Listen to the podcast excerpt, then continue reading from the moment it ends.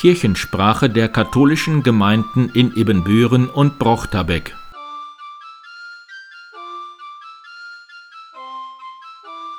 Herzlich willkommen zur 45. Episode der Kirchensprache am 31. Oktober 2021. Mein Name ist Pastor Martin Weber.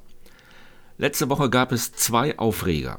Einer war die Wahl zum Kirchenvorstand und Pfarreirat, die am nächsten Sonntag ausgezählt werden soll. Eigentlich sollten alle Wahlberechtigten die Unterlagen schon zugeschickt bekommen haben, aber das hat durch die beauftragten Dienstleister nicht funktioniert.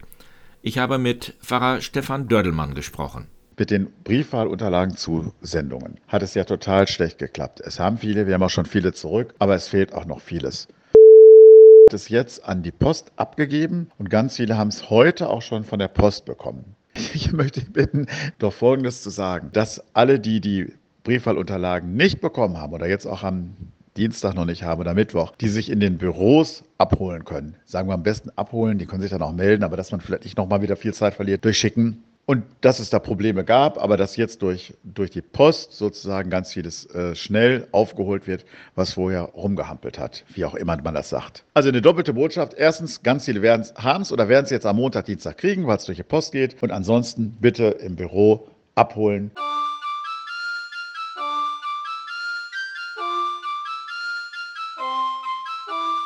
Der zweite Aufreger war die Vorstellung der zukünftigen pastoralen Räume im Kreis Steinfurt. Sie haben es vielleicht schon über die Zeitung mitbekommen.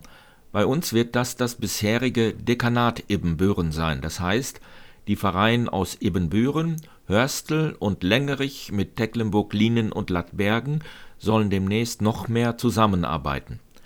Wolfgang Wiggers, Leiter der Familienbildungsstätte, war am letzten Dienstag zur Vorstellungsveranstaltung. Auf der Auftaktveranstaltung, die ich letzten Dienstag besuchen durfte, ging es um Fragen, denen wir uns in nächster Zeit, in den nächsten Jahren stellen müssen. Wir erleben massive Veränderungsprozesse. Was bedeuten diese für uns als katholische Kirche hier im Bistum Münster? Wie kann christliche Gemeinschaft und kirchliches Leben unter den sich wandelnden Rahmenbedingungen dennoch wachsen? Welche Gestalt von Kirche wird zukünftig und zukunftsfähig sein? Das sind Fragen, die wir an diesem Abend angeschnitten durch Herrn Dr. Winterkamp, unseren Generalvikar, uns gestellt haben, weiter diskutiert haben und diese uns vorgetragen wurden. Ich möchte noch an dieser Stelle einmal unseren Bischof Felix Genn zitieren.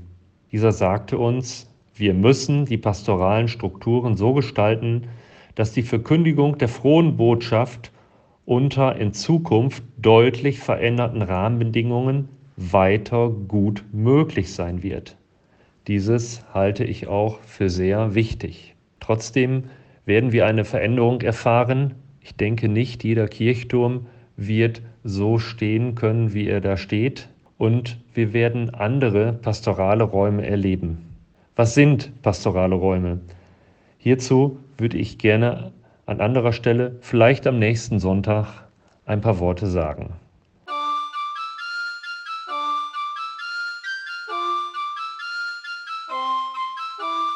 Ansonsten läuft jetzt nach den Herbstferien wieder vieles an. Montag und Dienstag gibt es viele Gottesdienste zu Allerheiligen und Allerseelen, eine gute Alternative zum sogenannten Westfalentag in Osnabrück. Auf den Friedhöfen werden die Gräber gesegnet, in vielen Kirchen die Namen der im letzten Jahr Verstorbenen genannt. Am Dienstag um 20 Uhr starten in Langenbeck wieder die ökumenischen Bibelabende. In Alt St. Franziskus können bis Freitag noch Lebensmittelspenden für den SKF in den Kirchen abgelegt werden. Dort sind auch die Badeler Adventsmeditationen wieder erhältlich. In Herz Jesu Pisselbüren lädt die Frauengemeinschaft am Freitag nach der 8.30 Uhr Messe wieder zum Frühstück bei Trifterer ein und am Sonntag um 14.30 Uhr in die Gaststätte Wulf zur Mitgliederversammlung. Das geht dieses Mal nur unter 3G-Bedingungen, wobei ein Test nicht älter als sechs Stunden sein darf.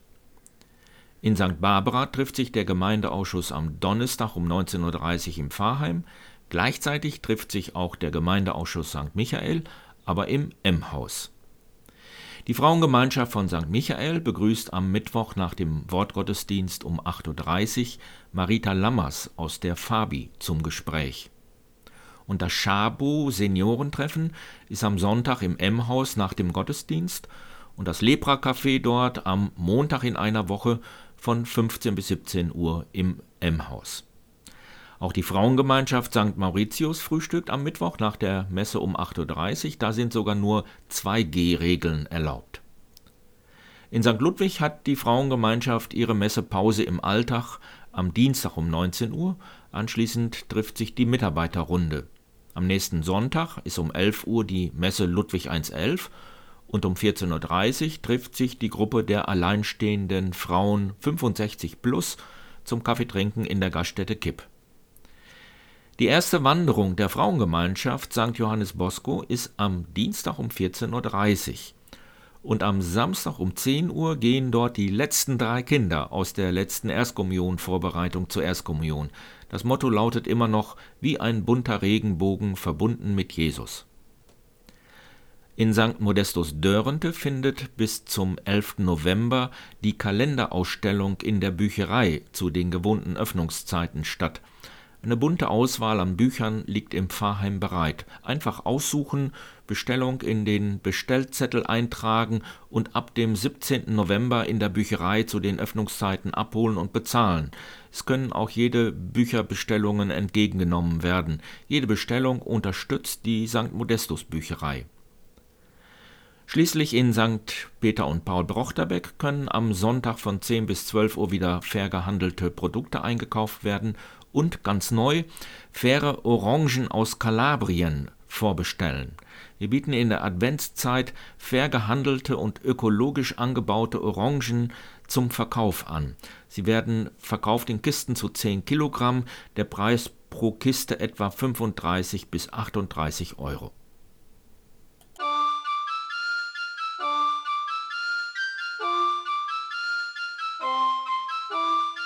Eva Linsky aus Brochterbeck hat sich Gedanken zu aller Seelen und aller Heiligen gemacht. Aller Heiligen und aller Seelen. In der Tradition und im Brauchtum sind diese Gedenktage eng miteinander verknüpft. Mindestens schon seit dem 16. Jahrhundert ist es üblich, dass an diesen Tagen auch der Toten gedacht wird. Damals kamen die Menschen an aller Heiligen und aller Seelen in ihre Heimatdörfer zurück und besuchten das Grab ihrer Eltern. Heute konzentriert sich das vor allem auf den Allerheiligen-Tag, weil er hierzulande ein Feiertag ist. Man geht auf den Friedhof, schmückt die Gräber und zündet eine Kerze an.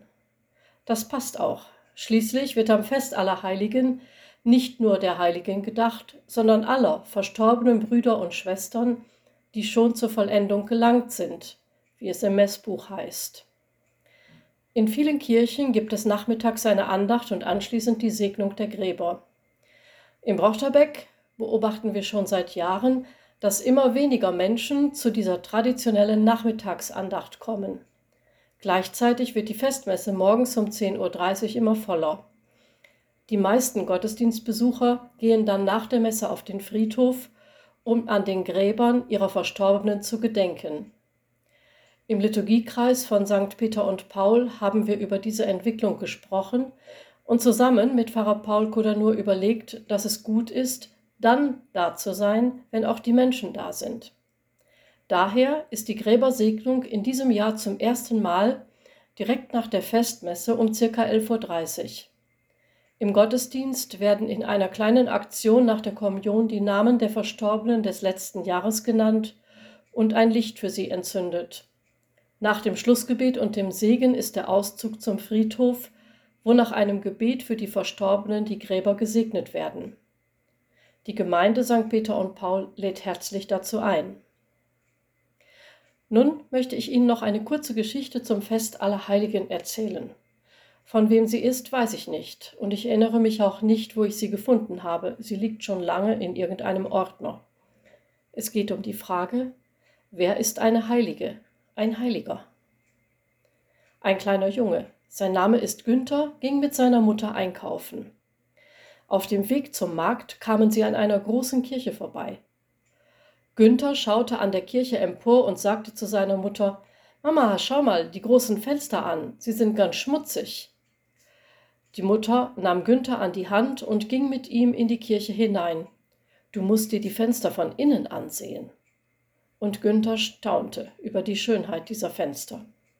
Von außen sahen sie grau und schmutzig aus, aber von innen waren sie plötzlich strahlend bunt und leuchteten in den hellsten Farben. Vorne über dem Altar war ein ganz besonders schönes Fenster zu sehen, mit vielen Heiligenfiguren. Durch eine Figur strahlte gerade die Sonne hindurch, so dass sie besonders hell war. Günther fragte, wer ist das? Die Mutter antwortete, das ist ein Heiliger, der heilige Martin. Günther hat sich das gut gemerkt. Ein paar Tage später fragte der Religionslehrer in der Schule die Kinder, Wer von euch kann mir sagen, was ein Heiliger ist? Zuerst großes Schweigen. Aber dann zeigte Günther auf und sagte, ich weiß es. Ein Heiliger, das ist ein Mensch, durch den die Sonne scheint. Ich bin überzeugt, wir alle kennen Menschen, durch die die Sonne scheint.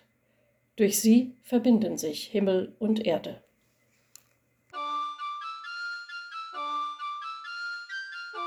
Kirchensprache der katholischen Gemeinden in Ibbenbüren und Brochterbeck